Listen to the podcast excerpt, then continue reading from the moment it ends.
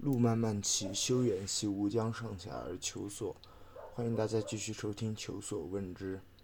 那么今天的内容的话，按照我们的这个约定，嗯，周三呢是这个人文社科方面的。那么今天主要跟大家聊一下这个啊，近几年或者说嗯现在吧，当下这个人文学科当中特别热门的这个人类学。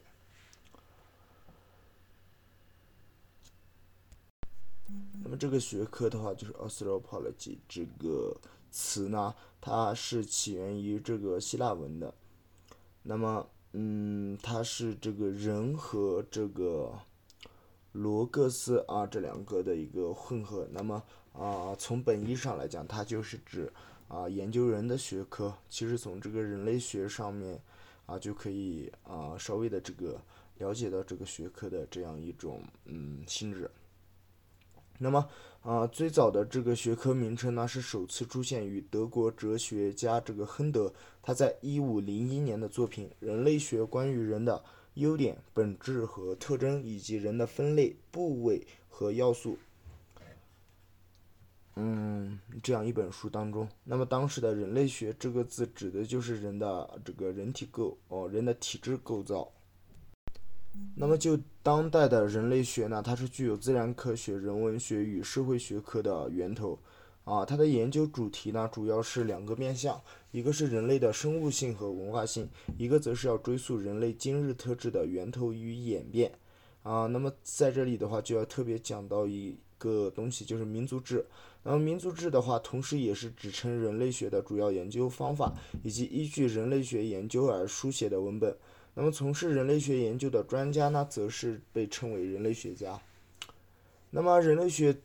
关注的这个最基本的问题呢，就是什么是智人的定义？谁是现代智人的祖先？人类的体质特征是什么？啊，以及人类是如何做出行为的？为什么在人类不同的群体之间有着许多变异与差异？智人他在过去的演化历程如何影响其社会组织与文化？啊，以此类推，这样一系列的这个基本问题。那么，自从这个特别有名的法兰兹·鲍亚士，他与这个布朗尼斯劳和布朗尼斯劳啊马林诺斯基，他在19世纪晚期与20世纪早期从事人类学的研究以后，这个学科就和其他社会科学学科就区分开来了。那么，人类学的话，它强调的是对脉络的深度检视，跨文化的比较。啊，也就是指社会文化人类学，本质上呢，它就是一一门比较研究的学科，以及对研究区域的长期经验上的深入了解。那么，这往往就被称为这个参观的参与观察。那么，文化人类学格外强调文化的相对性，并运用其研究的发现来构架文化的批判。那么这在美国的话特别风行啊，主要是源于刚刚提到这个法兰兹·鲍亚士他对十九世纪的种族主义的这个反对。那么提到这个人类学的话，就特别要讲一下这个种族主义。好，回头我们有时间的话再来谈论一下。那么经过啊这个玛格丽特·米德倡导这个性别平等与性解放啊这一话题以后，到当代呢对后殖民主义压迫的批评，以及对多元文化的提倡。那么这个就是啊，这个人类学当中主要的这个分支文化人类学啊，所格外强调的这个文化相对性。那么再回到美国啊，那当代的这个人类学呢，它是被通常被划分为四个分支。当代人类学呢，它通常被划分为四个分支，主要是文化人类学。那么文化人类学的话，又被称为社会人类学。啊，此外有这个考古学、语言人类学、生物人类学啊，或者叫这个体质人类学这四个大的分支。那么这个四个大的分支的人类学呢，也在反映着许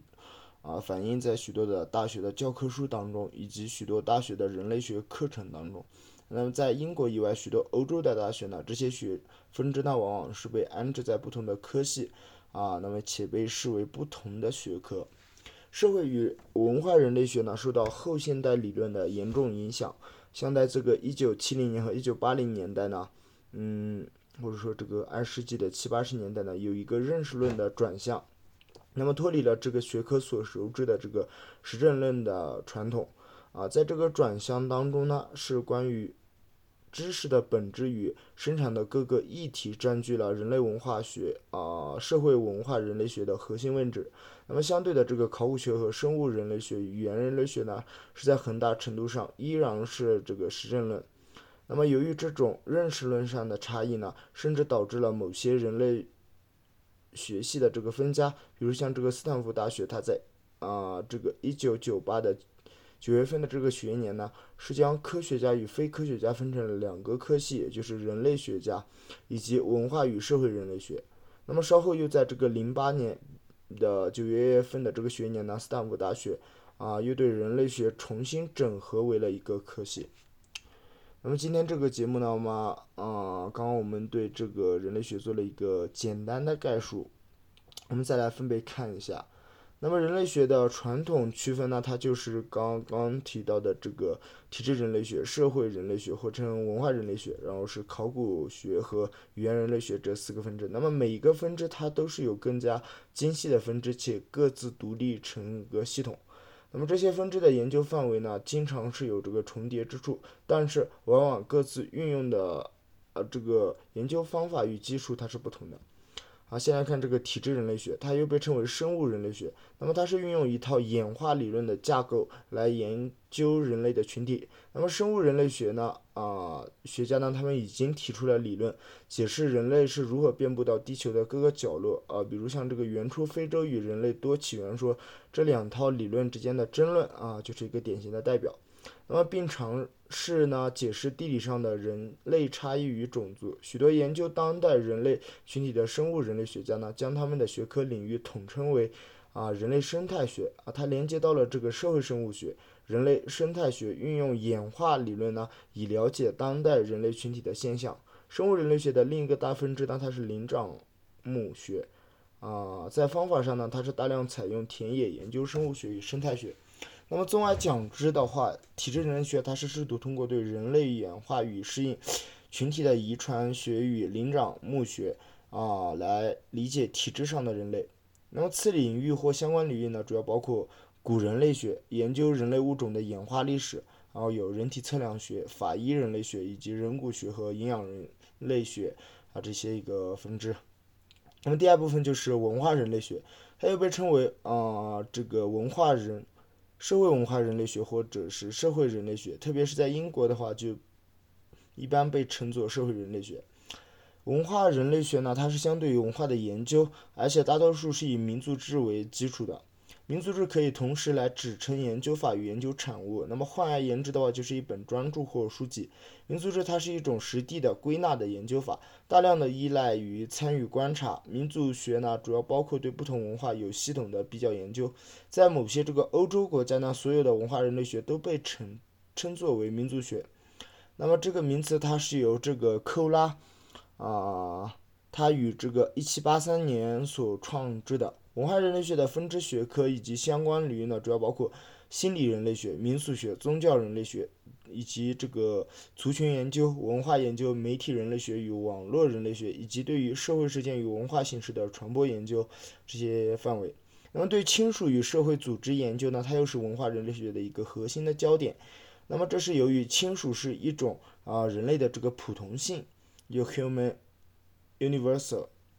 文化人类学呢，它也包括下列的各项，啊，主要包括像这个经济政治的组织啊，法律与冲突的调解，交付消费与交换的模式，物质文化，技术下层结构，性别关系，种群，儿童养育与社会化，宗教神学，象征价值理解，世界观运动，音乐营养，休闲啊，游戏，食物，节庆，语言等等等。那么语言也是人语言人类学的这个研究课题，等一下会提到。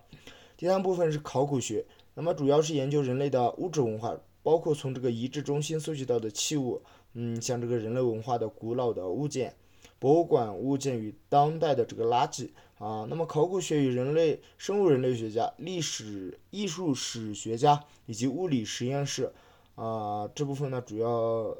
涉及到这个为了定年，以及博物馆紧密合作以后，他们承接了这个发掘成果的责任，而且往往会在博物馆工作。那么一般上的话，考古学家们呢，啊，会让人联想到这个挖东西，或者是对古代遗址啊层位上的这种发掘。但是考古啊学家呢，他们依据长期存在的这个器物类别呢，是将人类的时代划分成几个文化时期啊。那么是我们比较熟悉的这个旧石器时代到新石器时代到铜器时代。那么依据器物传统与文化的区域呢，可将这些时代呢进一步划分，比如像这个 奥杜维啊或这个格拉维特这两种方式。那么考古学家他们提供了一个庞大的参考的这种架构，说明人类曾经迁移的地方以及他们谋求生计的方式，还有他们的人口分布。考古学家呢，他们亦探求这种营养、象征化、艺术、书写体系以及其他的人类文化活动的这个遗留。第四部分是语言人类学，它试图了解人类的沟通过程、口语与、非口语、跨越时空的这种语言变异的现象以及语言的社会用途、语言与文化的关系。那么这个人类学分支，它是讲将这个以语言学研究方法用于人类学问题上。那么他们将语言形式与过程的分析连接到社会文化过程的诠释。语言人类学家他们常常援引相关的这种学科，包括像人类语言学啊、社会语言学、语用学、认知语言学、符号学等等等。那么通过概论分析与叙事分析等等等方式啊，进行这种系统化的研究。那么总的来讲，人类学系它有许多不同的源头发展而来。那么主要包括，但不止于这个化石的搜集、搜查、纪录片的拍摄、古生物学、灵长目学，啊，古物维护与博物馆学，还有这个文字学、语言学、语言学，啊，那么这个是语言源头的源，语言学